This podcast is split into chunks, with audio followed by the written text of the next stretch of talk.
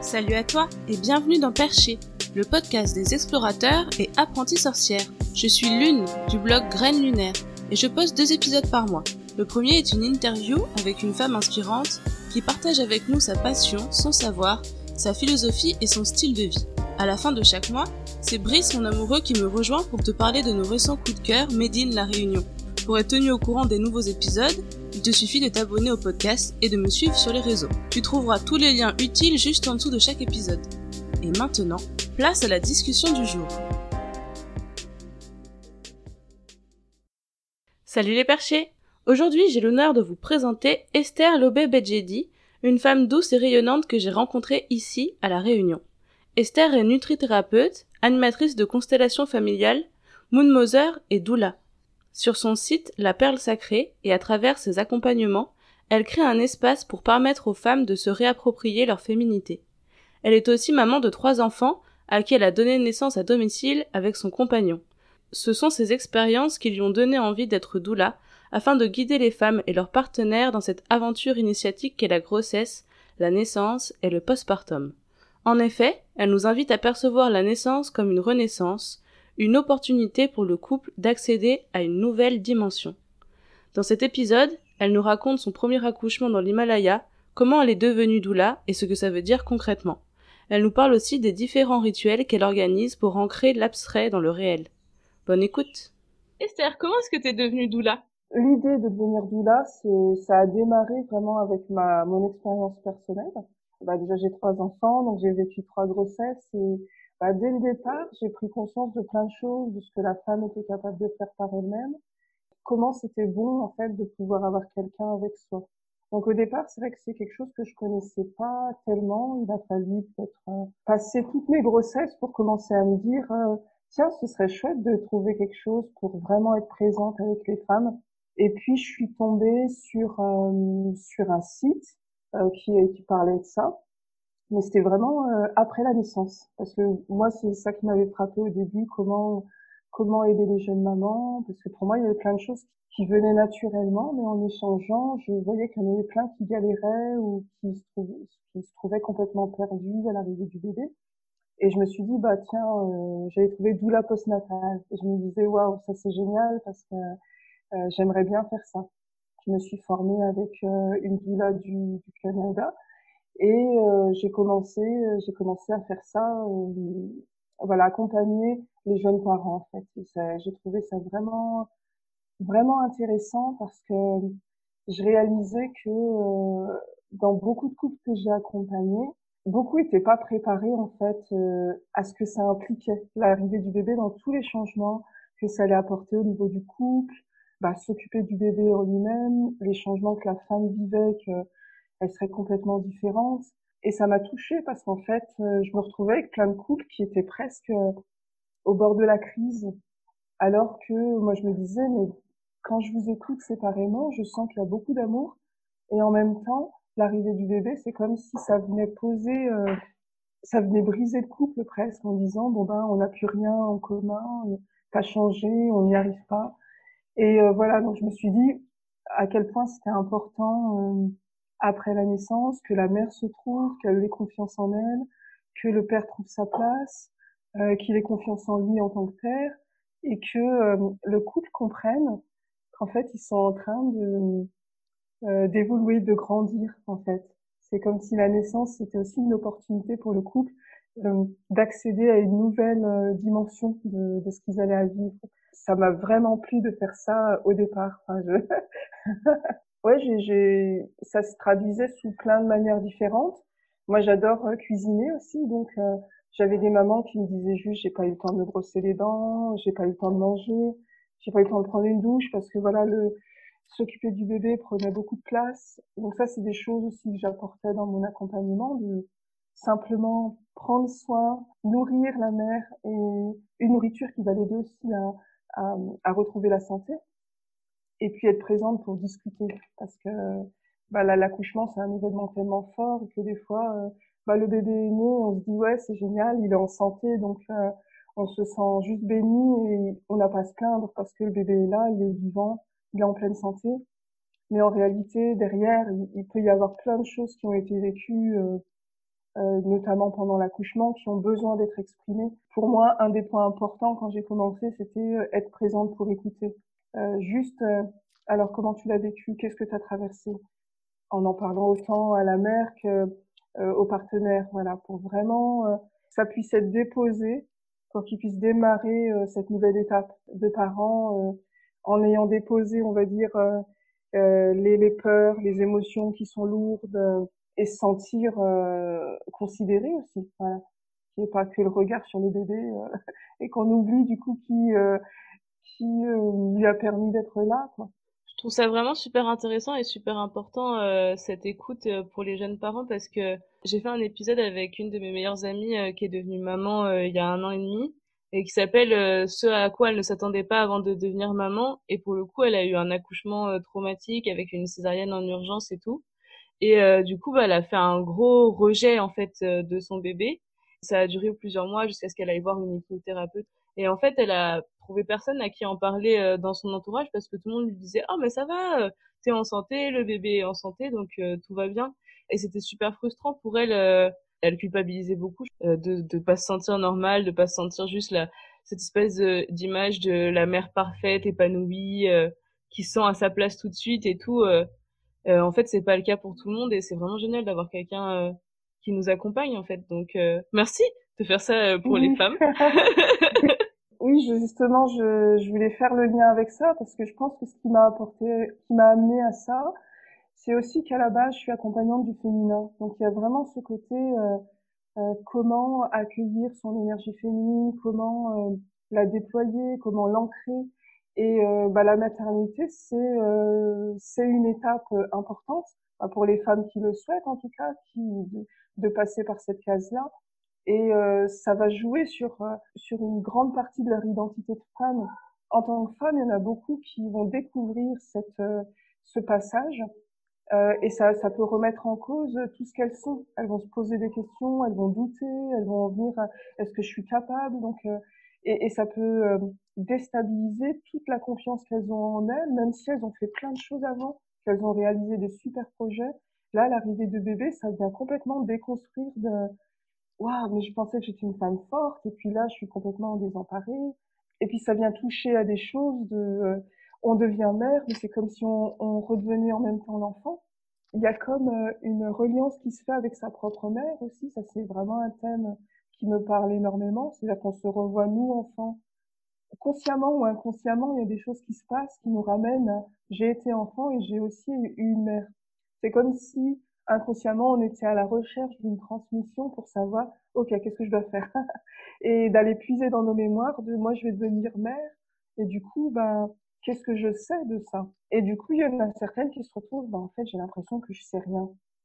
Il n'y a plus ce mode de transmission qui était très présent, euh, je pense avant et dans pas mal de, de cultures où les femmes étaient beaucoup ensemble, où ces passages étaient entourés par plein de femmes. Donc les plus jeunes, elles entendaient, elles voyaient, même si c'était pas des cours, tu vois, il n'y avait pas de cours prénataux, c'était vraiment de la transmission. Euh, on voyait les expériences qui se faisaient de femme à femme et on était aussi invité à y participer d'une manière ou d'une autre. Si la jeune fille, elle venait amener euh, une bassine d'eau chaude, bah, elle passait, elle voyait, elle entendait ce qui se passait, donc euh, elle pouvait d'une certaine manière mettre ça dans sa petite bibliothèque personnelle en disant quand ce sera mon tour, j'aurai comme des points de référence. Aujourd'hui, euh, c'est comme si tout ça, ça avait disparu, sauf pour certaines euh, qui sont encore dans une dynamique de, de, famille étendue, où il y a encore beaucoup de présence de femmes qui, voilà, qui disent les choses, où on entend, voilà. Et euh, je pense que ça, ça a créé une rupture avec euh, bah, l'accouchement se fait maintenant à l'hôpital, on délègue complètement euh, le savoir aux médecins, aux sages-femmes, et du coup, c'est comme si la femme n'avait plus besoin de savoir. On lui dit juste vous aurez ça, ça, ça à faire, et c'est pas suffisamment expliqué pour qu'elle reprenne en fait toute la partie qui est de sa responsabilité en fait. C'est son corps, c'est c'est important qu'elle-même connaisse, qu'elle puisse sentir par elle-même ce qui se passe pour avoir une sorte de... Pour moi, ça va être ça le premier bagage de la confiance en elle, de comprendre ce qui lui arrive, de comprendre ce qui se passe dans son corps, et qu'après l'échange avec euh, l'équipe médicale, ce soit vraiment un échange d'égal à égal, enfin, j'allais dire d'égal à égal, d'adulte à adulte, pas comme si la femme était une enfant à qui on devait mâcher le travail et qu'on lui disait, bah, t'inquiète pas, on s'en occupe. Qu'elle soit vraiment actrice, en fait, euh, de sa maternité, de son accouchement, au lieu d'être passive. C'est ça. Et souvent, dans, dans le témoignage des, des violences euh, le jour de l'accouchement, le premier truc qui ressort, c'est j'ai vraiment eu l'impression qu'on m'a volé mon accouchement. J'étais, j'étais complètement passive, je savais pas, je, je pouvais rien faire, je savais pas quoi faire. Et ça, ça vient un peu gangréner ce côté de, même celle qui voulait parfois, c'est ça qui va les toucher. Parce que euh, même s'il y a les actes qui peuvent être violents, on peut avoir des femmes qui vont vivre des césariennes, qui vont vivre des, des accouchements qui pourraient être traumatiques, mais à partir du moment où elles ont été actrices dedans, elles vont sentir, ouais, non mais j'étais quand même présente, j'ai quand même euh, joué ma part. Et j'ai vécu une césarienne, mais j'étais là et euh, j'ai pu jouer mon rôle. Et, ça, c'est important parce qu'elles ressortent avec cette force de, euh, voilà, j'ai donné naissance à mon enfant.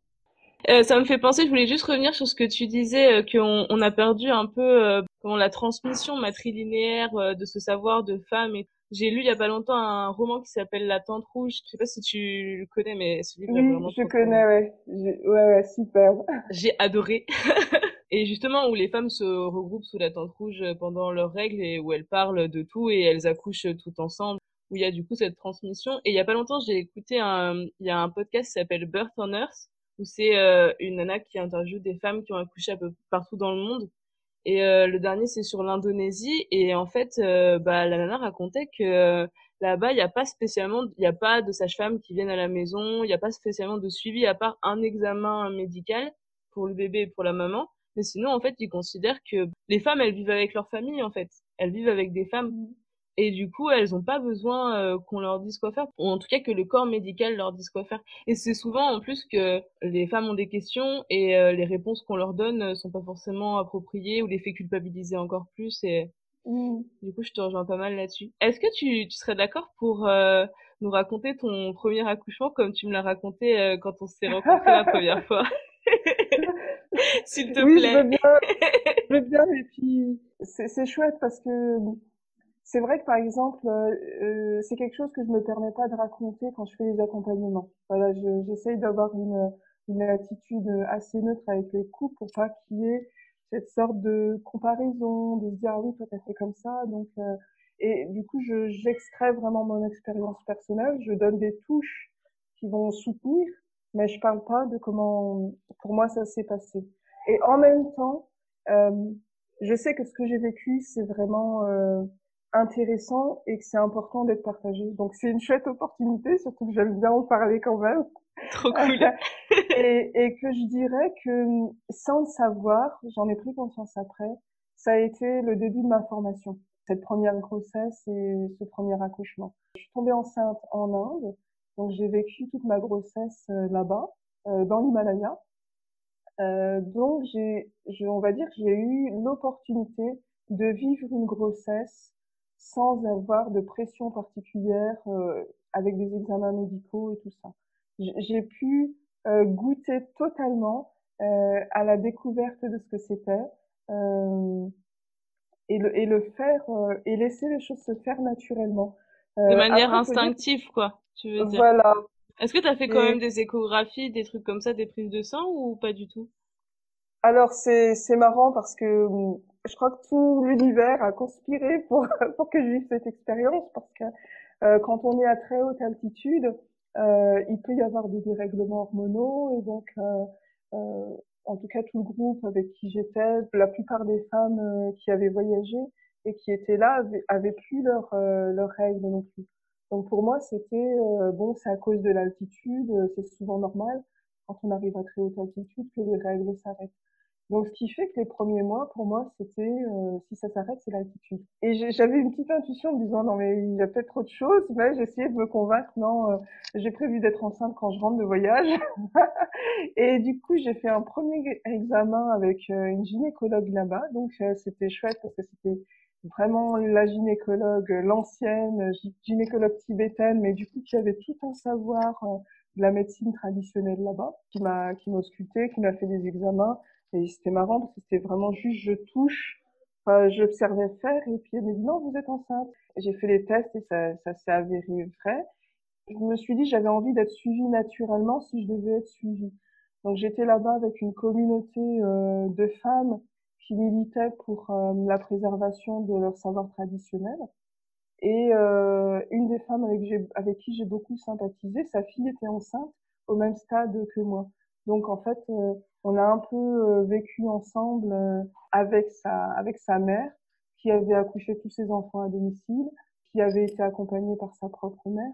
Donc pour moi, c'était juste, ouais, c'est magnifique, moi ça, ça me suffit.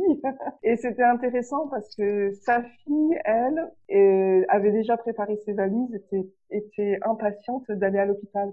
Du coup, moi j'étais vraiment plus, euh, bah j'en profite, j'écoute ce qui se passe et et je sens que j'avais une fibre en moi qui me disait, mais de toute façon, euh, tu sais que tu es capable, tu es en bonne santé. Euh, euh, et je sentais que tout allait bien, quoi. Donc, euh, j'ai vraiment pas eu cette pression.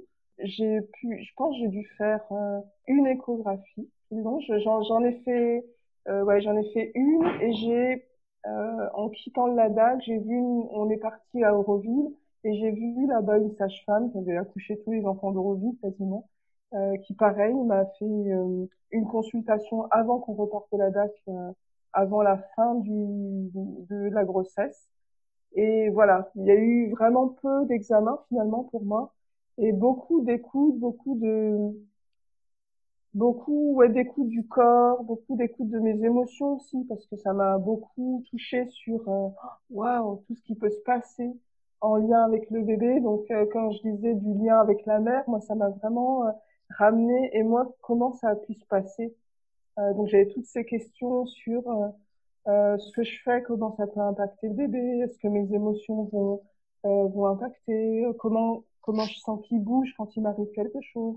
Donc il y avait beaucoup cette écoute et beaucoup de, de dialogue aussi pour parler au bébé. C'est je prenais beaucoup de temps et puis c'est vrai que sur les, les deux derniers mois, on était au Ladakh et c'était l'hiver, donc en fait, j'ai passé mes deux derniers mois euh, dans ma chambre quasiment, à, à plus beaucoup sortir. C'est mon compagnon qui, qui gérait tout. Donc il y a vraiment eu ce côté, euh, cette bulle, elle s'est formée, euh, mais même dans mon environnement physique, voilà, tout était calme, et de moins en moins de touristes avec l'hiver. Donc je pouvais vraiment prendre du temps pour moi. Je me fais du crochet et j'ai pu lire beaucoup aussi. Euh, j'ai lu beaucoup sur, sur le féminin, sur la condition des femmes en Inde aussi. Donc, je sentais toute cette force qu'il peut y avoir dans les femmes. Et je me disais, euh, enfin, du coup, je me sentais forte, quoi. Je me sentais euh, forte et capable. Et il y avait toujours cette question-là, bon, l'accouchement, il va se passer comment? Euh, Aller à l'hôpital en Inde, ça posait plusieurs questions. C'était, ouais, je suis pas sûre au niveau des conditions comment ça va se passer. Donc, tu veux dire du côté sanitaire, la propreté, tout ça Oui, voilà. Oui, il y avait le côté sanitaire. Euh, bon, on avait aussi des, des, des retours parce que c'était en Inde, mais on était dans l'Himalaya, donc c'était quand même petite structure. Et je me disais, bon, de toute façon, je vois pas l'intérêt de me retrouver là-bas. Je préfère euh, rester euh, ici à la maison. Et ensuite, quand on a commencé à se poser la question d'accoucher à la maison, donc il y avait en arrière-plan des, des, petits questionnements comment ça va se passer? Est-ce qu'on demande à quelqu'un des locaux de nous accompagner? Cette femme justement et puis, bah, le fait d'être à l'étranger, c'est vrai que euh, il y avait un peu des craintes pour les locaux en disant, bah, vous êtes des étrangers, s'il se passe quelque chose, euh, ils avaient peur des, de, des conséquences en fait qui pourraient retomber sur eux si ça se passait mal. Quoi. Et puis au final, moi j'ai ressenti que j'avais même pas besoin qu'il y ait quelqu'un, que je, ouais, je sentais que j'avais envie aussi de de, de vivre ça jusqu'au bout et il y avait vraiment une voix en moi qui me disait mais tu sais que tu peux le faire en réalité. T'avais pas euh, peur euh, de par exemple je sais pas euh, d'un d'un cordon autour du cou ou de d'un bébé qui descend pas ou tu vois t'as t'avais pas spécialement de peur comme ça t'avais vraiment totalement confiance en ton corps ou est-ce que tu les avais ces peurs mais t'as as décidé de quand même te faire confiance et te donner cette chance? Alors, les, les, je dirais que les inquiétudes étaient là quand même. Ça, ça allait pas si loin pour euh, dire que c'était vraiment des peurs. Je me disais oui, il y a, y a, des choses qui sont possibles. Donc, euh, je dirais que c'est pas quelque chose qui s'est fait où j'ai compté que sur moi. On a pris beaucoup de contacts. Et euh, on a vraiment eu de la chance parce qu'il y a eu des répondants derrière. On a appelé une sage-femme en Belgique, une euh, en Espagne parce que du coup regardait des vidéos et dès qu'on trouvait des choses qui correspondaient à ce qui vibrait pour nous, bah on contactait les personnes. Et ce qui a été chouette, c'est que ces, ces personnes nous ont vraiment répondu en nous demandant euh, comment on nous sentait, on se sentait, en donnant des indications à mon compagnon, comment il pouvait m'accompagner. Et ben justement, toutes ces questions-là, ben, si le bébé a le cordon autour du cou, euh, alors voilà comment tu peux, tu peux faire, tu places ta main, le cordon est souple. Donc en fait, ça nous a donné tellement d'explications très concrètes euh, qu'on sentait, euh, on sentait qu'on avait le bagage. Et en même temps, on n'était pas fermé, c'est-à-dire c'était pas un projet qui était figé. C'était pas on va le faire coûte que coûte et quoi qu'il se passe, on reste dans notre idée. En fait, il y avait ce côté de chaque jour va nous emmener les informations pour savoir ce qu'on fait. C'était vraiment euh, du pas à pas. En fait, on n'essayait pas de, de, de, figer notre, notre objectif et de se dire bon bah s'il se passe quelque chose, il faut que qu'on soit suffisamment réactif pour savoir qui contacter euh, et faire appel à ceux qui seraient compétents à ce moment-là. Quoi. Et en ayant euh, visualisé toutes ces options, en fait, ça, ça, on va dire, ça a répondu à nos inquiétudes et ça nous a permis d'être euh, calmes et sereins, de, faire en sorte que les et si, ils avaient une réponse. Et donc ça restait plus dans la tête, on avait pu déposer et si ça, tac, on avait une réponse en face. Donc en fait, c'est comme si on avait notre feuille de route qui était prête, sans point d'interrogation qui restait comme ça, euh, sans réponse possible. Donc voilà, du coup, c'était clair pour nous. Et comme on avait cette visibilité, on se disait bon bah maintenant, euh, on n'a plus qu'à faire notre part, quoi. et euh, du coup, ça a pu se réaliser comme ça. Et euh, ce qui était beau pour moi, c'est que on s'est préparés tous les deux. C'est qu'il y a eu un moment où il m'a fait confiance, en sentant que j'étais en confiance. Mais pour autant, il s'est pas dit c'est juste ton histoire. C'est lui aussi s'est préparé parce qu'émotionnellement, ça veut dire euh, bah, qu'il serait là à côté de moi, qu'il verrait dans mes contractions, que euh, comment il gérerait euh, s'il sent que j'y arrive pas. Enfin voilà. Donc c'était vraiment une, une préparation à, à, deux en fait, avec chacun à aller voir de son côté par rapport à la place qu'il aurait à prendre, ce qu'il aurait à faire quoi. Donc moi, j'ai pu vraiment me concentrer euh, sur euh, voilà ce que j'aurais à vivre, tout en ayant confiance qu'il serait là, en sachant euh, en sachant jouer son rôle quoi. J'ai vraiment senti, j'ai écrit cette expérience tout de suite après l'accouchement, que j'ai vraiment senti que c'était un pilier et qu'il était vraiment dans son rôle, qu'il était présent. Et moi, ça me permettait en fait d'être présente à moi-même. Et après, je dirais que le, le chemin même de l'accouchement, il n'est pas pareil à, à, tout moment. Et euh, ça, ça demande d'être affiné encore parce que moi, du coup, j'y allais euh, en confiance. Mais le parcours de l'accouchement en lui-même, il y a différentes phases. Ça, j'ai pu l'apprendre après. Il y a certaines phases que je que connaissais pas. Donc, il y a des moments, j'étais surprise en me disant, waouh, déjà, ah oui, ça fait mal comme ça.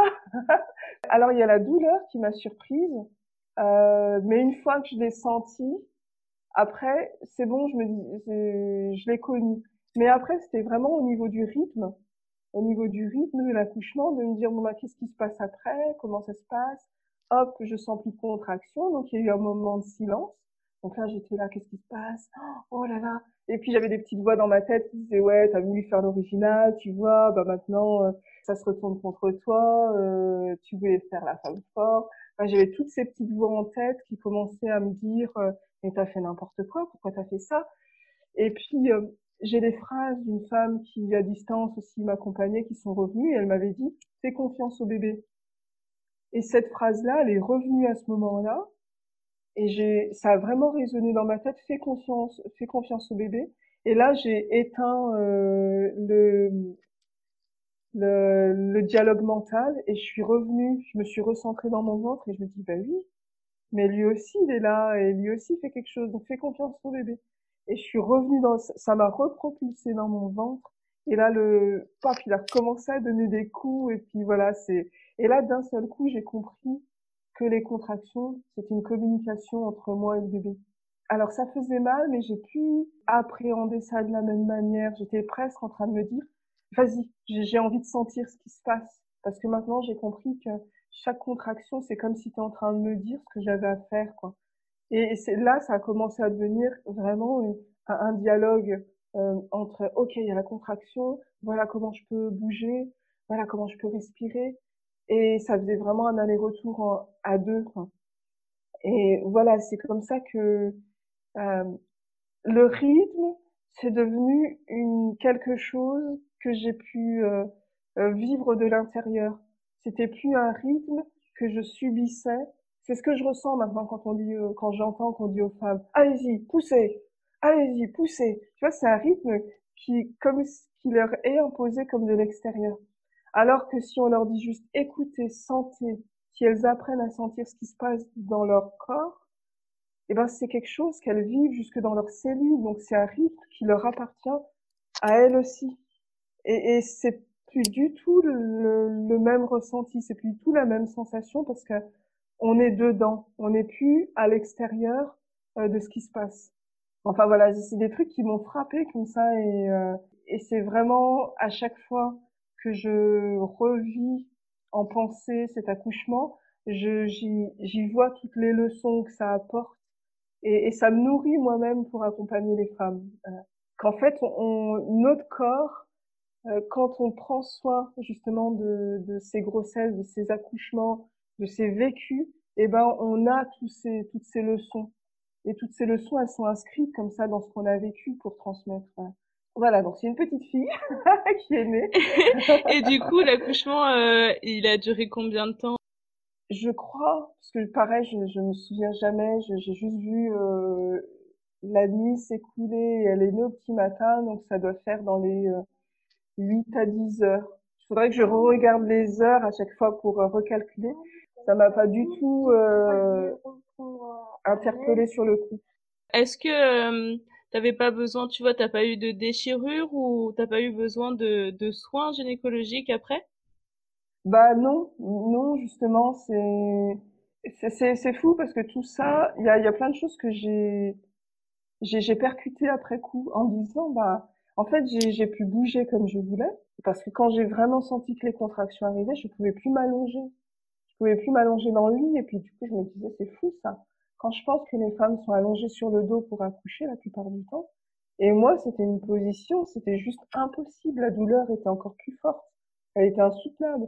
Alors que dès que je commençais à me lever, à bouger, à me mettre à genoux, à m'accroupir, euh, bah du coup, je pouvais vraiment accompagner, euh, euh, accompagner mon corps et et je pense que cette, ce mouvement, cette flexibilité à chercher la, la bonne position, bah, évite ce, ces déchirures. Elle permet vraiment au corps de s'adapter à ce qui se passe. c'est pour ça que j'ai vraiment cette conviction qu'en réalité, on a un corps, en fait, on a un corps qui est adapté pour le faire, quoi. Sauf conditions euh, euh, médicales particulières, la nature est bien faite et ça, j'en suis convaincue. Que, que on est des mammifères, quoi. Voilà. Et comment on se sent alors euh, quand on arrive à, enfin quand on accouche comme ça toute seule chez soi avec euh, son compagnon, comment on se sent euh, en tant que femme après? Déjà, je crois qu'il y a quelque chose qui se passe au moment où le bébé arrive. De, enfin, je sais que nous on s'est jeté un regard en disant waouh, c'était énorme quoi, parce qu'on s'est dit, on l'a fait, on l'a fait dans le sens c'était euh, c'est réel ce qu'on est en train de vivre. Enfin ouais, moi j'ai vraiment ressenti quelque chose de magique de me dire euh, euh, une sorte de bouffée de je mettrais confiance comme mot, mais je crois que ça allait au-delà de ça. C'est comme alors là l'image qui me vient c'est dans un jeu vidéo et que tu gagnes un bonus quoi. Donc ça un truc qui s'ouvre en toi et qui te qui rajoute quelque chose à qui tu es. Ouais, c'est comme euh, Esther, une actualisation quoi. Une actualisation de voilà, il y a un autre truc qui, qui émerge, qui donne une force, qui donne une force intérieure, une sorte de confiance, qui se mêle à la joie. Enfin, il y a plein de choses comme ça et, et qui fait une sorte de cocktail euh, qui, qui peut même venir, j'allais dire, euh, corriger euh, plein de choses du passé où on s'est senti blessé, où on s'est senti euh, pas capable, où on s'est senti moins que et redonner une force de mais en fait tu te rends compte de, de ce qui est en toi en réalité.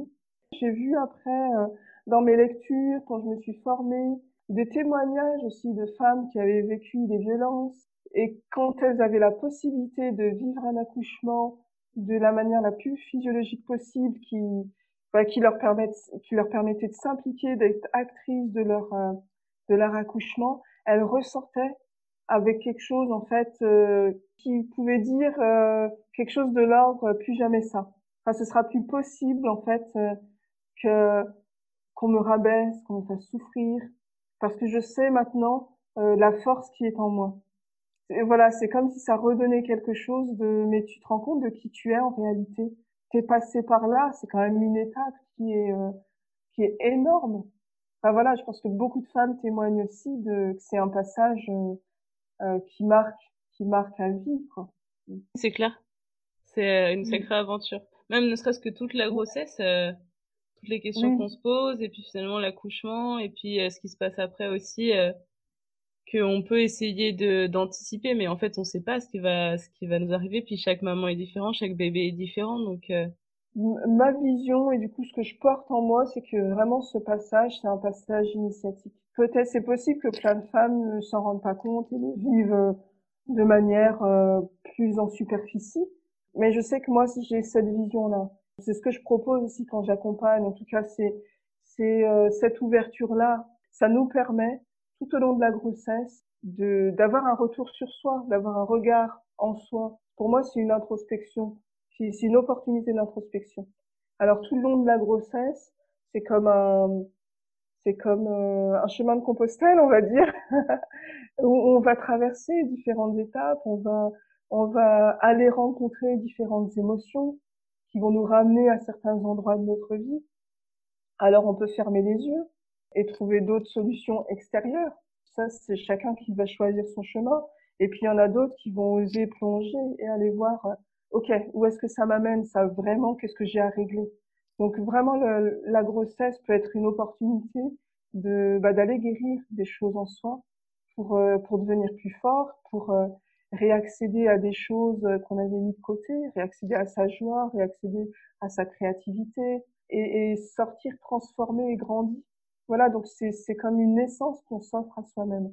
Moi, je dis souvent que euh, la naissance, il n'y a pas que le bébé qui naît, il y a y a aussi la mère qui se donne l'opportunité de de, de renaître. Il y a le père qui aussi, ou le, le partenaire, euh, qui a aussi cette opportunité de, de, de renaître à, à soi.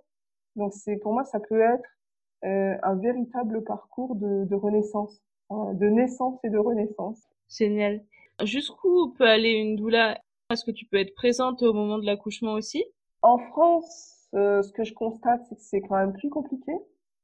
Il y a un historique entre euh, les, les doulas, les sages-femmes, euh, qui est assez compliqué, donc euh, qui facilite pas la présence de la doula euh, le jour de l'accouchement.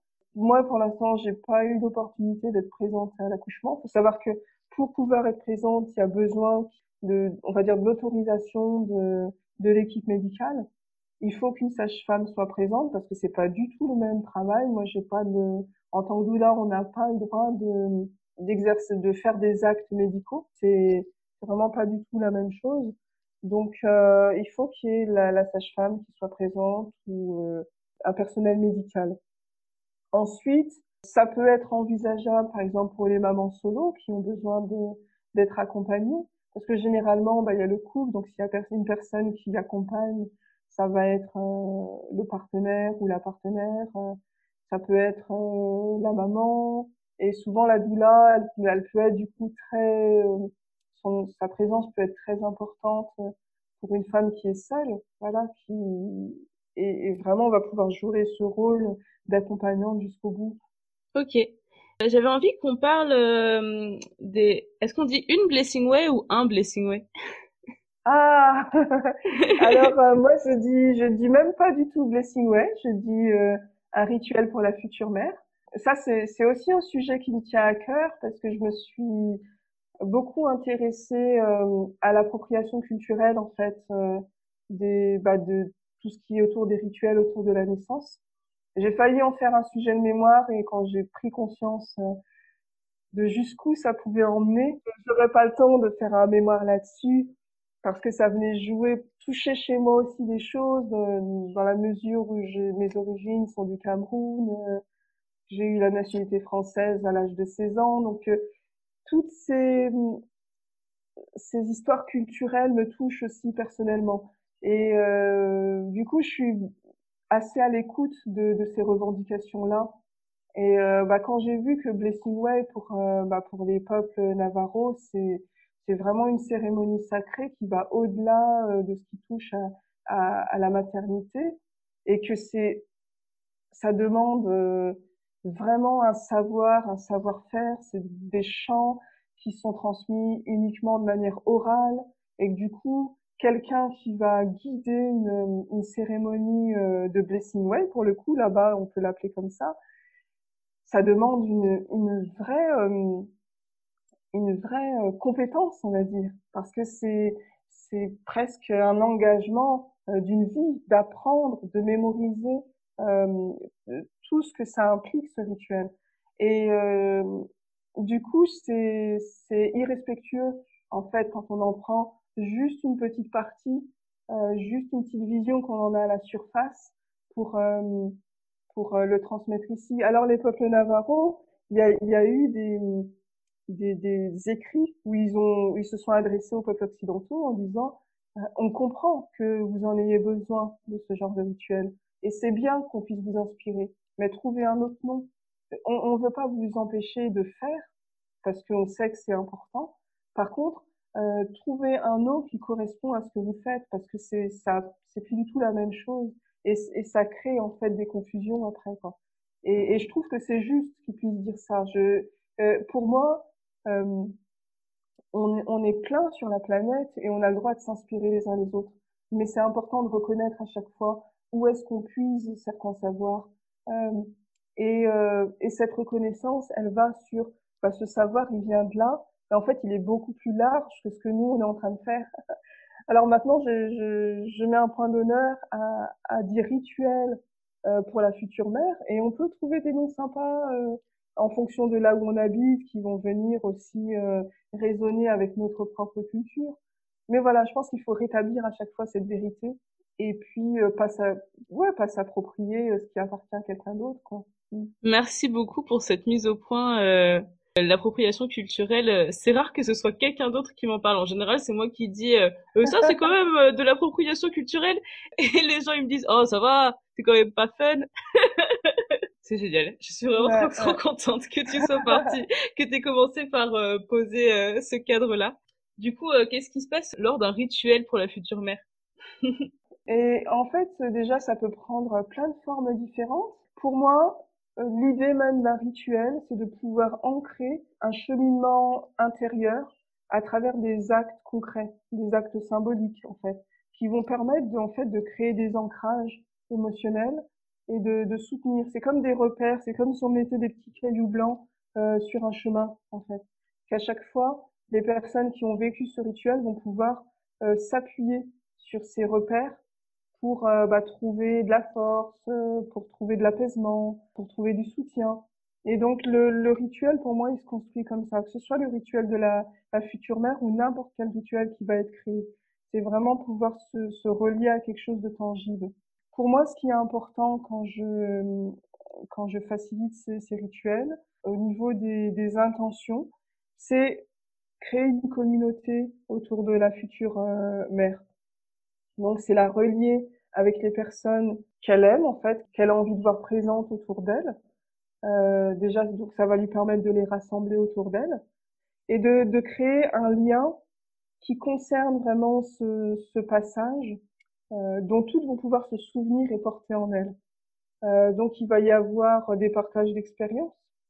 Alors ça c'est important quand on facilite euh, un cercle et à cette étape-là, le, le partage d'expériences autour de la maternité doit vraiment être vu comme euh, pas pour influencer la future mère, mais vraiment que chacune puisse parler à partir de sa propre expérience.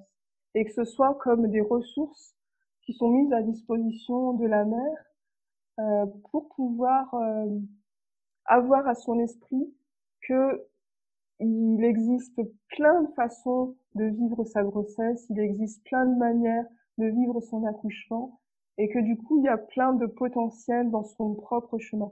Qu'elle pourra pas s'arrêter par exemple à ma mère elle a vécu ça de telle manière donc je dois faire comme ça.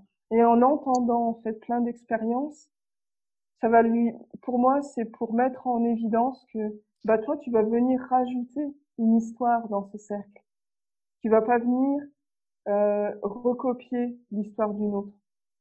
Et pour moi, ça c'est important parce que euh, il y a une pression énorme aussi sur les femmes euh, quand elles vivent leur grossesse ou quand elles ont leurs accouchements euh, sur euh, c'est quoi la référence en fait pour, pour, pour que je puisse dire après que j'ai eu un bon accouchement ou pas, euh, que je suis une bonne mère ou pas. Et donc il y a souvent ce réflexe de se comparer aux autres. Au lieu de se dire c'est moi qui vais rajouter une nouvelle histoire dans cette bibliothèque d'histoire de la naissance. Donc à, travers ce rituel, je veille à ce que ce soit ça qui soit perçu.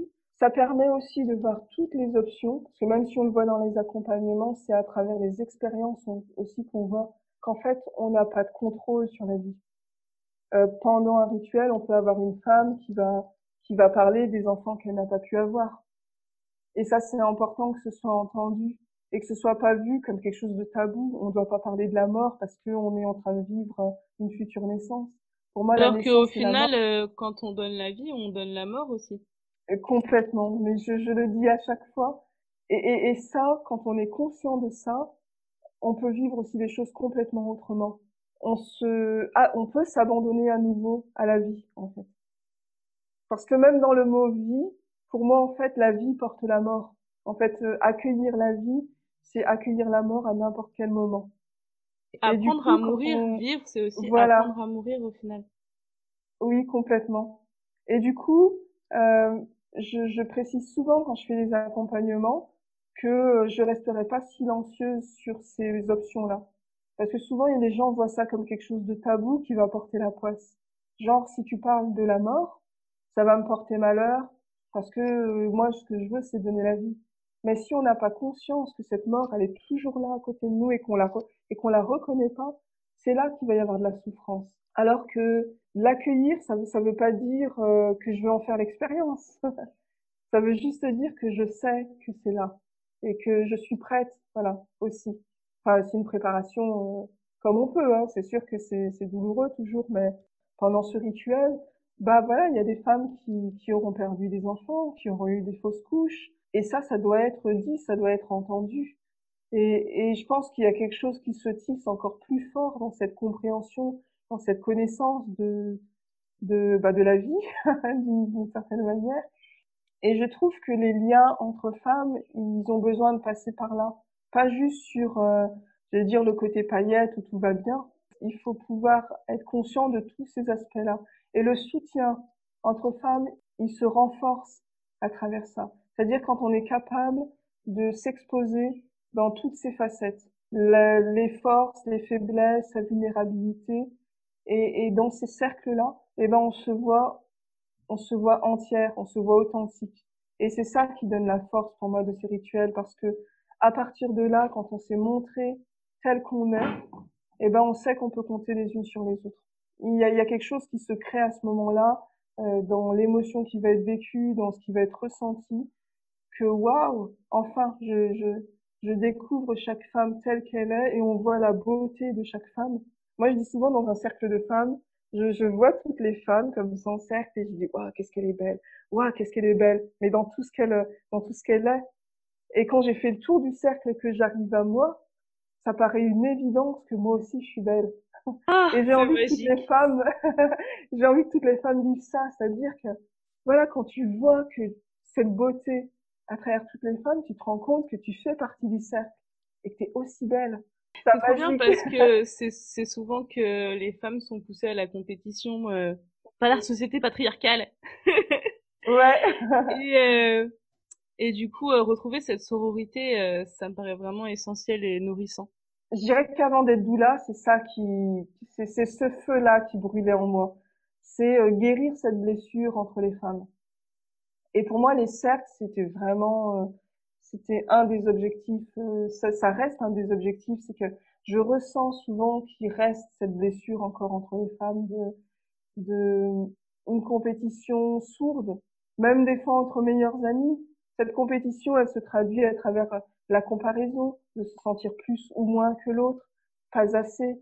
Et ça, ça, mine la confiance euh, entre chacune. Alors qu'à partir du moment où on a cette euh, opportunité de se connaître tel qu'on est, il y a une sorte de bah, la sororité, c'est ce côté euh, euh, entraide. De là où tu es forte, tu peux m'aider. Là où je suis forte, moi, je peux t'aider. Et du coup, il y a cette complémentarité, il y a cette, euh, il y a ce lien euh, mutuel qui se crée. Et, et, on a besoin de ça. Trop chouette. tu proposes des moulages du ventre pour les femmes enceintes? Ça vient d'où ce rituel-là? Euh, bah tout ça, pareil, je, je m'inspire. Hein, je pense qu'on est une grande communauté d'accompagnantes euh, euh, d'accompagnant du féminin.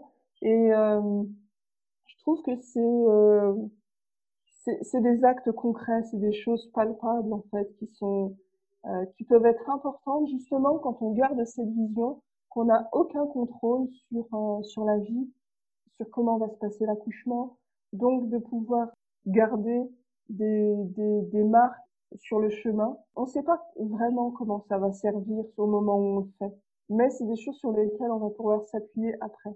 Donc déjà, ça marque quelque chose au niveau temporel pour la femme elle-même, de, de, voir son corps. Il y a ce, ce rapport au corps aussi qui est important parce que le corps change. Certaines, elles ont une aversion sur ce corps qui se transforme, de, de prendre des rondeurs, de, de prendre des seins.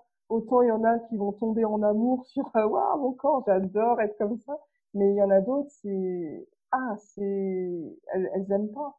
Donc c'est euh, par ces moulages, ce côté, euh, ce rapport au corps, retrouver une relation, en fait, le regarder, le voir, l'aimer. Donc euh, c'est vrai que ces temps-là, quand je les prends, pour moi, c'est pas juste je fais un moule et hop, c'est fait. C'est vraiment un temps, j'allais dire, d'introspection, de méditation, de, de rapport au corps, dans le toucher, un temps pour soi, vraiment. où on va aller toucher d'autres choses aussi au niveau émotionnel, de qu'est-ce que ton corps a à dire Parce que pour moi, tout ce cheminement, c'est vraiment euh, comment je me rapproche de mon corps. Euh, on est une société où on nous a amené beaucoup à être dans la tête. Je veux dire, même moi, dans mon tempérament, j'ai pu observer que je, pouvais être parfois être beaucoup dans ma tête. Et ce retour au corps, euh, il est essentiel. Et surtout pendant ce passage-là, où le corps va nous, nous apporter tellement d'informations que le fait d'être à son écoute, c'est ça qui va donner à la femme cette, conscience instinctive de ce qui se passe, cette confiance de euh, je sais ce qui se passe dans mon corps parce que j'ai appris à écouter ce qu'il me disait, j'ai appris à comprendre sa manière de communiquer. Donc ce rapport au corps, pour moi, c'est un passage essentiel. Euh, ça peut passer par le moulage, ça peut passer par euh, par le massage, ça peut passer par euh, voilà le fait d'être dans l'eau, de voilà de, de, prendre soin de soi au niveau physique. Donc plein de femmes, chaque femme a trouvé en fait la manière dont dont elle sent voilà, qu'elle peut aller euh, à, à, la rencontre de son corps. Quoi. Voilà, et pour moi, c'est un passage important. Et du coup, après, ce moule, euh, tu le gardes un peu comme un objet de déco?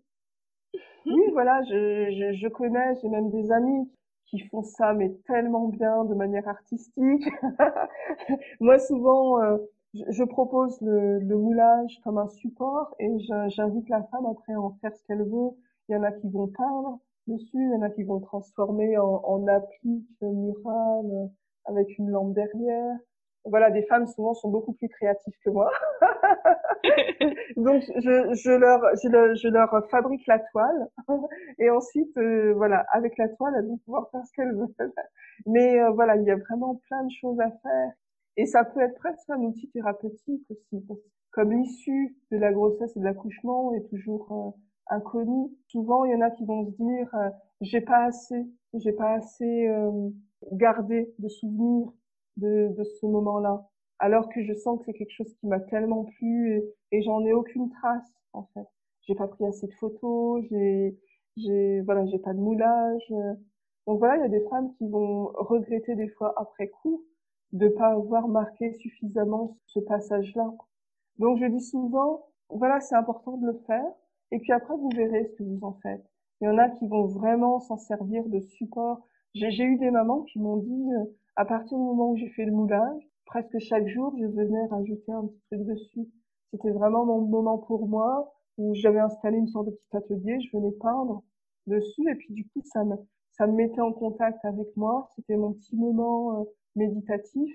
Et puis il y en a d'autres, euh, c'était oui, bon, en fait, le moulage, me rends compte, il est resté au fond d'une pièce, euh, je ai pas touché. Euh, c'est pas grave.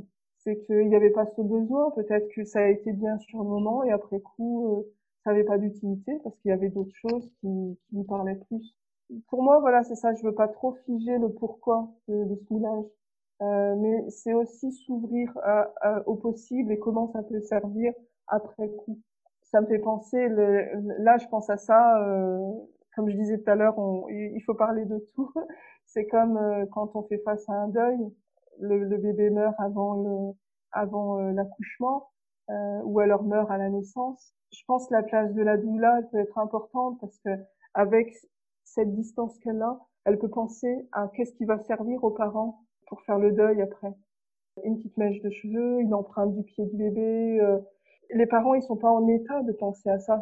C'est complètement ils sont pas dedans, ils sont dans, dans leur douleur et, et en même temps d'avoir quelqu'un qui, qui va avoir cette euh, cette visibilité, cette clarté de, du chemin à parcourir, bah, va pouvoir penser à prendre ces marques en fait qui vont permettre euh, à dire non, ce bébé a existé, il, il, a une vraie existence. Et souvent il y a des parents qui, qui, qui souffrent de ça, de se dire bah tout le monde autour de nous ne veulent juste pas en parler, comme s'il fallait l'effacer.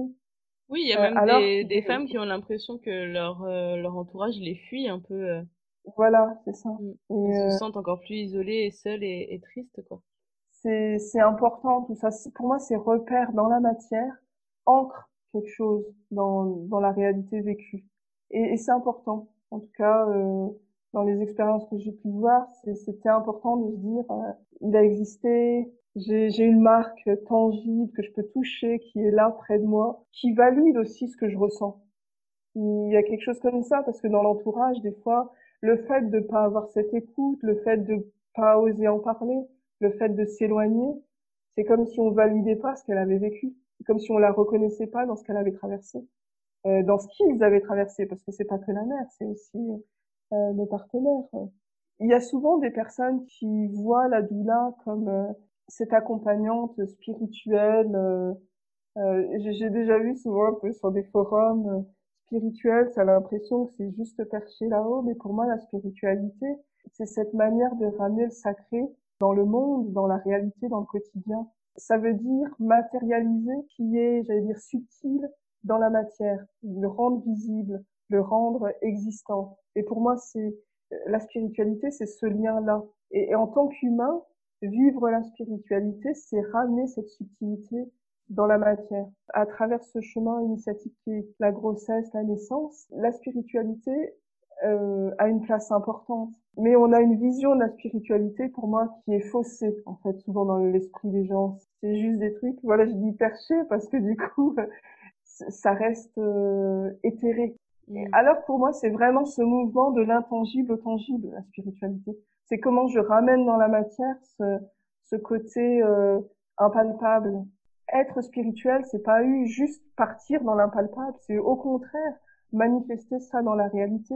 Donc ça va être à travers mes actes, ça va être à travers comment je suis, ça va être à travers ce que je fais en fait que je manifeste ma spiritualité. Donc c'est à travers des actes, c'est à travers du concret. Et pour ça moi, reste, ça reste pas que là-haut quoi, pas que dans notre tête et pas que des des concepts en fait. Voilà, euh, dans ces accompagnements, euh, j'ai même pas besoin de parler, de dire le mot spirituel, mais pour moi, ce qui, ce qui est vécu est spirituel. Et, et, et le simple processus de la naissance, pour moi, c'est spirituel parce qu'on part de quelque chose, c'est complètement intangible, même si on a les références scientifiques de oui, oui, le spermatozoïde dans l'ovule et tout ça, mais c'est tout ça pour moi qui a aussi amené à cette société patriarcale c'est cette peur de qu'est-ce qui se passe en fait il y a, quelque chose de, de l'ordre du divin qui se passe dans le ventre d'une femme qui est difficile à capter complètement en fait on en a des bribes scientifiques qui peuvent nous dire oui, voilà, l'évolution du fœtus, ça se passe comme ça. Mais il y a autre chose, et toutes les femmes vont le dire, qui se passe. Il y a quelque chose de beaucoup plus profond qui se passe pendant la grossesse. Et c'est ce côté vraiment euh, bah, de la création de la vie. Ça nous ramène euh, à la création de la vie d'une manière plus large. oui, l'origine du monde, euh, le grand mystère, tout ça, quoi. C'est ça. Et, et, souvent, je dis aux femmes, pour les relier à leur force, je me disais, mais vous réalisez ce qui se passe, la, la place que vous avez dans l'humanité. Et je crois que je, le disais dans, dans le TEDx, justement, que tous les êtres humains sont passés par le ventre d'une femme. Merci beaucoup. Moi, j'ai, c'est bon pour mes questions. Est-ce qu'il y a un dernier message ou quelque chose que tu aurais envie de nous dire? Je crois que tout au long de notre vie, on essaye de, de régler des problèmes, de guérir des blessures, de faire évoluer notre société, de transformer le monde, de changer le monde. Et le point de départ, c'est, pour moi, il est aussi à la naissance. Donc, si on prend soin de ce point de départ, c'est aussi une opportunité de, de changer, euh, de changer euh, le monde. Voilà. Je, je crois vraiment que plus on va prendre soin de la naissance, plus on va pouvoir orienter le monde dans une direction différente. Et chacun, après, à, chaque étape de la vie, on va pouvoir en prendre soin. Parce qu'à côté de ça, tu vois, j'accompagne des femmes adultes et jusqu'où on remonte des fois pour aller euh, régler des problèmes, on remonte des fois à la naissance. Et euh, du coup, ce point de départ, plus on va en prendre soin, plus on va euh, euh bah, faciliter ou en tout cas euh, impacter sur, sur le cours de notre vie. Trop cool. C'est un beau message d'espoir. J'ai vu que tu avais une petite pile de ressources à nous conseiller. Je suis très curieuse. C'est le moment. bah déjà, je vais, je vais parler de celle qui m'a formée, qui m'a que, que j'adore. Donc Isabelle Chalut, avec qui j'ai fait ma formation de doula périnatale, du coup, euh, qui, avec le centre pleine lune, bah, qui a écrit pas mal de bouquins, dont euh, Les rituels de femmes pour réenchanter la maternité. Donc là, ça permet aussi euh, aux femmes de, voilà, de se créer des temps, de se créer des rituels pour vivre leur grossesse. Euh, elle en a écrit d'autres hein, qui justement euh, la vie, pour faire le lien entre le fait d'accompagner la vie et accompagner la mort. C'est ça aussi qui m'a touchée chez Isabelle, c'est ce lien-là qui pour moi était essentiel de pas dissocier la vie de la mort. Ensuite, il y a euh, Isabelle Brabant que je suis très heureuse d'avoir pu rencontrer quand j'étais à Lyon. Donc c'est vivre sa grossesse et son accouchement, euh, une naissance heureuse. Donc c'est c'est un, beau gros livre euh, qui qui fait le parcours voilà de toute la grossesse et tout l'accouchement. donc il y a des témoignages à lire, il y a il y a des, des connaissances voilà à, intégrer. Moi, je trouve que c'est important de prendre ce temps aussi pour lire, pour euh, voilà, pour apprendre, pour se réapproprier ce savoir en fait. Voilà. Il y a euh, aussi euh, un que j'aime beaucoup, que j'utilise beaucoup, c'est se préparer en couple à l'accouchement de Maïté Trelloun, que je trouve très chouette parce que du coup, voilà, la, la grossesse, l'accouchement, c'est pas que la question de la femme, même si elle est au centre de ça, le, le, la personne qui, le partenaire ou la partenaire, euh, a besoin aussi d'être impliqué. Parce que le, le, bébé est pas dans son corps, mais il vit aussi euh, pas mal de choses. Donc c'est important d'en prendre soin. Et puis c'est c'est une équipe en fait, même au niveau physique. Il y a, des massages qu'on peut se faire mutuellement, une façon de se soutenir euh, de manière très physique. Donc la préparation en couple, pour moi, elle est essentielle. dans mes accompagnements, je demande toujours que les deux personnes soient là. C'est une transition nécessaire pour la suite, en fait, qui est essentielle. C'est souvent que euh, la compagne euh, ou le compagnon en a envie et sait pas trop comment s'y prendre. Donc euh, voilà. Et je dis souvent, je, je, le répète à chaque fois, pour le postpartum, ça va être essentiel. Ne serait-ce que, il y a des expériences qui ont montré, par exemple, on mettait le bébé dans une pièce qui se mettait à pleurer, sans que la maman vienne, il suffisait que, que le bébé entende sa voix, ça avait un effet apaisant. Et en fait, je disais, quand on est en couple ou en famille pour accueillir un enfant, bah, toutes ces présences-là euh, ont besoin d'être reliées au bébé. Donc ça veut dire que se préparer ensemble, que le bébé puisse entendre la voix euh, du partenaire, des frères et sœurs. Et, et ça, ça s'organise d'avoir des temps parce que le bébé va entendre automatiquement la voix de sa mère comme comme dans une caisse de résonance, parce qu'il est relié directement euh, euh, à elle. Mais les autres, du coup, ils ont besoin de prendre un temps, de se rapprocher du ventre, de parler, de jouer de la musique, et que le bébé puisse enregistrer toutes ces voix, toutes ces vibrations, et il va les reconnaître après. Et, je vois souvent des mamans qui disent, bah la, la, la, la, grande sœur qui était souvent présente, qui caressait le ventre, qui parlait souvent, qui chantait, et ben elle voit euh, quand elle prend le bébé que le bébé il se calme en sa présence. Et pour moi, tout ça, c'est souvent la façon dont on s'est préparé avant, la façon où, tout le monde a été euh, autour du bébé avant. Je dirais se, se préparer en couple et en famille.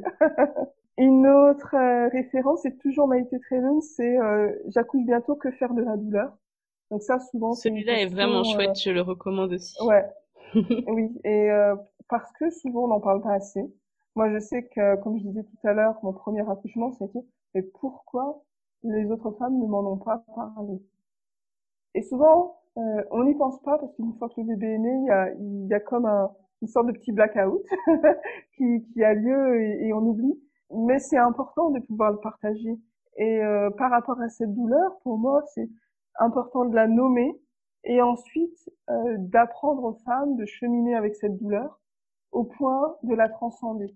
Voilà, pour certaines, ça va être possible, pour d'autres, ça va être juste de gérer la douleur, euh, mais pour d'autres, ça va vraiment être la possibilité de d'aller au-delà, de vivre un accouchement orgasmique. Voilà, je je, je présente pas nécessairement euh, ça comme quelque chose de gradué, parce que chaque femme euh, va y aller euh, à son rythme, en fonction de là où elle veut aller. Mais c'est pour dire que ce, je sais plus, c'est un proverbe, en tout cas, cette maxime qui dit tu as tu enfanteras dans la douleur. Ça a été enregistré, tu enfanteras dans la souffrance. Et pour moi, souffrance et douleur, c'est deux choses différentes. Oui, d'ailleurs, euh, elle le fait, elle fait bien la différence euh, dans son livre entre les deux.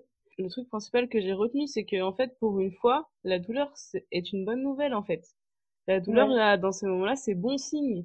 Ça, ça veut pas dire que quelque chose ne va pas ou qu'on va mourir. Ça veut dire que le bébé arrive. Et si déjà euh, tu le vis comme ça et et c'est pas quelque chose que qu'on nous apprend en fait, on nous apprend à fuir la douleur euh, et à prendre des antidouleurs dès qu'on a nos douleurs de règles, des trucs comme ça. Mais si déjà on arrive à se mettre dans cet état d'esprit là que ok, là j'ai mal, mais en fait euh, c'est pas la peine de paniquer en fait. Oui, voilà.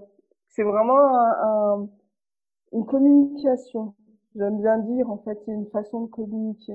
Euh, c'est comme se dire un chien qui aboie, il n'est pas en train de hurler il aboie, il, a des choses à dire.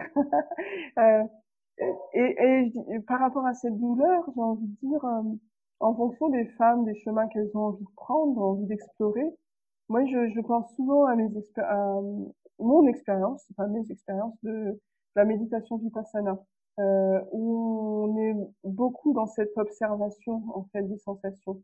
Et moi je sais que cette retraite vipassana, je l'ai faite pendant que j'étais enceinte. Et euh, voilà, j'avais des douleurs aux genoux et tout ça, à me dire oh mais je vais pas pouvoir rester assise. Et, et ce passage de d'écouter la douleur, d'aller euh, presque la décortiquer pour me rendre compte que c'était des sensations de chaleur, en tout cas moi comment je les percevais, ça m'a rapproché encore plus de euh, de cette écoute du corps, au point où euh, pendant mes accouchements, et j'ai pu le voir au fur et à mesure de mes accouchements, j'ai pu du tout appréhender la douleur de la même manière et j'ai pas ressenti de la même manière. Alors c'était pas une recherche volontaire de ma part. Euh, J'en ai même été surprise euh, au fur et à mesure de me dire waouh quand ça vient je le ressens pas pareil. C'est plus quelque chose euh, où je sens que c'est douloureux. Et c'est comme si en ayant préparé le chemin de comment j'allais l'accueillir, comment je voyais cette douleur, elle se manifestait dans mon corps différemment. Au point où, pour le dernier accouchement, je peux vraiment parler de sensation de plaisir. Du coup, voilà, cette douleur, euh, pour moi, c'est un point de départ. Il y a un autre ouvrage que j'aime bien aussi, c'est l'art de la respiration. Euh, apprendre à respirer et pas juste euh, souffler, pousser et tout ça. Donc, apprendre à respirer, euh, ça, en fait, c'est quelque chose qu'on devrait apprendre au quotidien, qu'on soit enceinte ou pas. Et du coup, pendant la grossesse, euh, euh, la respiration va pouvoir nous emmener aussi dans des espaces en nous complètement différents. Euh, on va pouvoir utiliser la respiration pour apaiser, pour pouvoir revenir dans sa bulle, pour dégager le mental, accompagner le mouvement, pour accompagner les contractions. Donc pour moi, la respiration, c'est vraiment aussi un sujet crucial pendant la grossesse. Donc ça, c'est Swami Sarah Nanda. Alors ça aussi, c'est un, un, chouette bouquin qu'on m'avait offert, que j'ai adoré. C'est Naître dans la joie.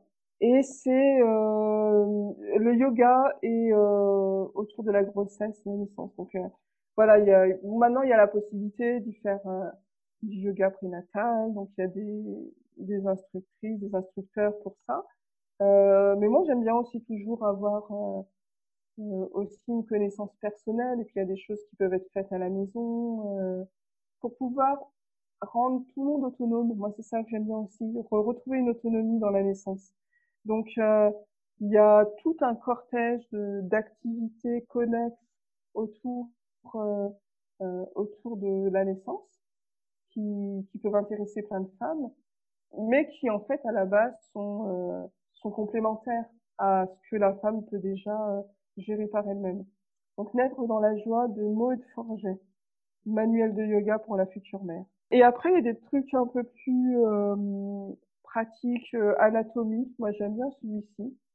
Euh, le périnée féminin et l'accouchement. C'est pas toutes les femmes qui vont se plonger dedans, mais moi, en tout cas, euh, dans ma pratique, euh, c'est un bouquin que j'ai bien aimé parce que ça amène toujours à mieux visualiser son corps dans son anatomie. Et puis bon, j'ai un parcours scientifique, donc c'est vrai que ce côté-là m'intéresse aussi de de pas juste rester dans euh, bah, le côté émotionnel est très fort, mais plus on connaît son corps, plus on peut être en confiance aussi euh, dans ce qui se passe et de ce qu'on a à faire. Et puis euh, cette connaissance du bas, de son bassin, de son périnée, pour moi, ça devrait être un bagage que toutes les femmes euh, ont, voilà, de avec ou sans accouchement euh, prévu quoi. C'est connaître son corps et ça ça va servir à toutes les étapes de notre vie. Voilà. Il y a celui-ci aussi, c'est un magazine Grandir autrement où il y avait eu un numéro spécial sur euh, sage-femme et doula. Et je trouvais ça intéressant parce que bon, je vois à la Réunion, euh, il y a encore quand même beaucoup de personnes qui savent pas c'est quoi une doula. Alors euh, ça me fait sourire parce qu'il y en a qui me disent ah une doula c'est une maman genre un peu l'image euh, la maman africaine, alors qu'en fait c'est pas du tout, euh, c'est pas du tout euh, relié à un mot africain ou quelque chose. ce soit. Il y a toute une un imaginaire autour de ce mot, donc il y en a qui. Il vient d'où ce mot d'ailleurs? Je crois que c'était dans la Grèce en fait, si je me souviens bien. C'était vraiment un mot qui voulait dire accompagner. Donc c'était la femme qui était là en même temps pour pour accompagner. Je crois même que ça avait même une connotation de, de celle qui sert, un peu la servante. En fait, c'était relié à la naissance, mais c'était vraiment le, celle qui accompagne. Voilà, ça n'avait pas de connotation exotique. Voilà, il y a tout un imaginaire euh, qui s'est mis autour de ça, alors que ça, ça a toujours existé. En fait, c'était vraiment euh, comment les femmes étaient accompagnées en fait euh, pendant la grossesse et la naissance. Et aussi la mort, parce que j'ai vu qu'il y avait aussi des, des doulas de fin de vie. J'ai découvert ça euh, cette semaine. Et j'ai trouvé ça tellement intéressant. En Suisse, euh, c'est ok, c'est reconnu et tout. Je trouve que les Suisses, ils sont tellement en avance sur plein de trucs. Enfin, par rapport à la mort, en tout cas, par exemple, la gestion de la mort et tout. Et euh, du coup, ça rejoint un peu ce qu'on dit, la mort, la vie. Euh, c'est en, ça, ça va ensemble, quoi. Ouais, c'est deux, deux extrémités de ce temps qu'on passe sur Terre, quoi. D'en prendre soin. Et euh, oui, c'est les, les, deux sont aussi importants. Et Isabelle euh, Chalut euh, l'exprime bien en fait à travers ses expériences et ce qu'elle transmet que tout ce qu'elle a pu apprendre et transmettre autour de l'accompagnement à la naissance, elle a eu l'occasion de le vivre en accompagnant la femme vie. Et il y a tellement de similitudes entre les deux et que les deux sont importants quoi. Et c'est vrai que souvent quand on voit des, des personnes, même des personnes très âgés, souvent on fait le lien que c'est comme si à un moment ils redevenaient des enfants. Et pourquoi à, une extrémité tout le monde s'agglutine pour accueillir le bébé et de à l'autre extrémité tout le monde s'éloigne? Alors qu'il y a besoin des deux côtés de cette présence et de cet accompagnement. La mort et la naissance, euh, c'est des passages. Oui, voilà. Bah ça, ça nous ramène toujours à, à comment comment on appréhende la vie, comment on l'accueille, comment on l'aperçoit Et pour moi, cette douceur par rapport à l'accueil de la vie, bah, elle est liée à notre euh, à, notre spiritualité. euh, dans, dans le sens que je lui ai donné, en tout cas, voilà. Ah oui, je, je voulais insister là-dessus, quand même, sur ce magazine où on parle de sage-femme et doula. C'est le numéro combien, du euh, coup euh, C'est Grandir Grandir autrement. Il date de longtemps, c'est numéro 68, janvier-février 2018. Ok. Et euh, je trouvais ça intéressant parce que euh, il y a des endroits dans le monde où les sages-femmes et les doulas euh, travaillent main dans la main. Euh, en Angleterre, euh, au Canada, voilà, aux, États-Unis à certains endroits. Bah, chacun a ses problématiques aussi, mais on a tout à gagner vraiment à travailler main dans la main, à vraiment se connaître, à vraiment voir ce que chacun fait et à voir les bénéfices en fait d'être ensemble. Parce qu'en tout cas, moi, en démarrant cette activité à La Réunion, même si j'avais conscience des problématiques qu'il y avait pu y avoir en métropole à l'époque et tout ça, j'ai vraiment envie d'ancrer et d'inscrire cette pratique à La Réunion d'une manière différente, hors de ces conflits, qui pour moi n'ont pas lieu d'être parce qu'on fait vraiment des choses complètement différentes. Et euh, la plupart des femmes qui me sollicitent sont accompagnées, sont suivies par une sage-femme. Mais il y a des sages-femmes, elles pourront pas rester deux, trois heures avec euh, avec une femme euh, pendant un rendez-vous pour écouter tout ce qu'il a à dire. Ce temps est nécessaire en fait. Et donc on peut vraiment être complémentaires. Au final, vous avez un but commun. Voilà, exactement. ok, ça y est, c'est. Voilà, je crois que j'ai tout dit. Après, après il y en a d'autres. Euh, il faut chercher. Euh...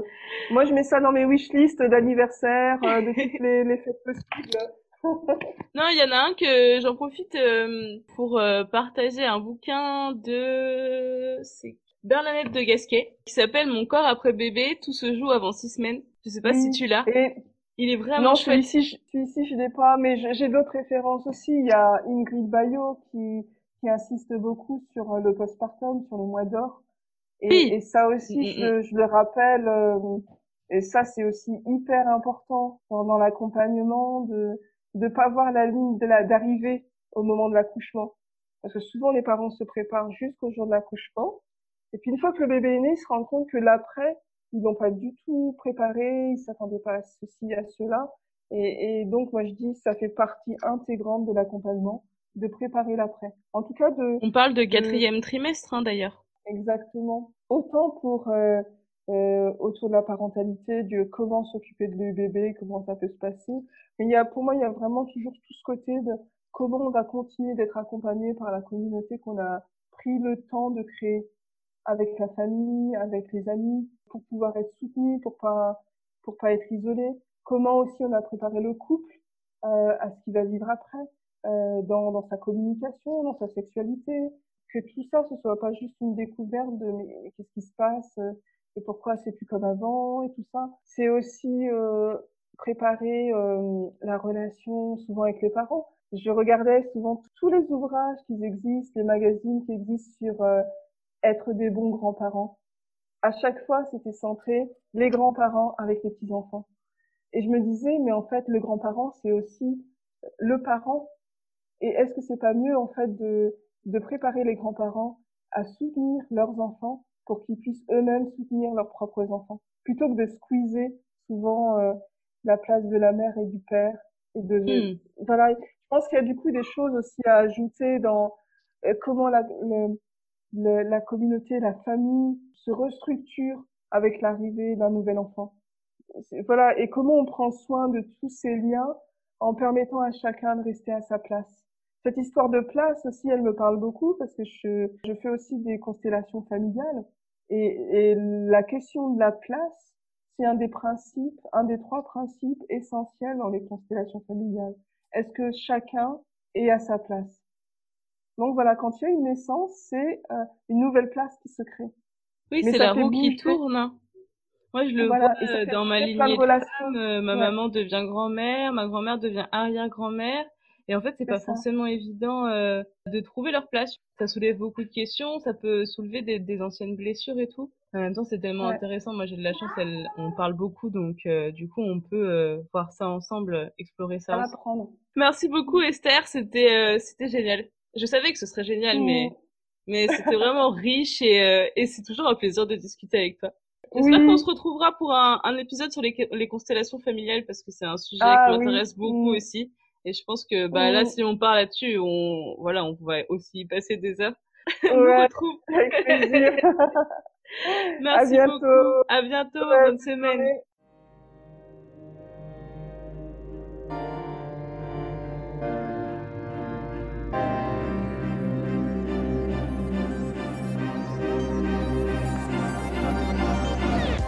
C'est la fin de cet épisode. Si tu as passé un bon moment et que tu as envie de soutenir Perché, tu peux laisser un avis sur iTunes avec quelques étoiles. C'est très encourageant et ça permet à de nouvelles personnes de découvrir ce podcast. Tu peux aussi en parler à tes amis. À bientôt pour de nouvelles aventures.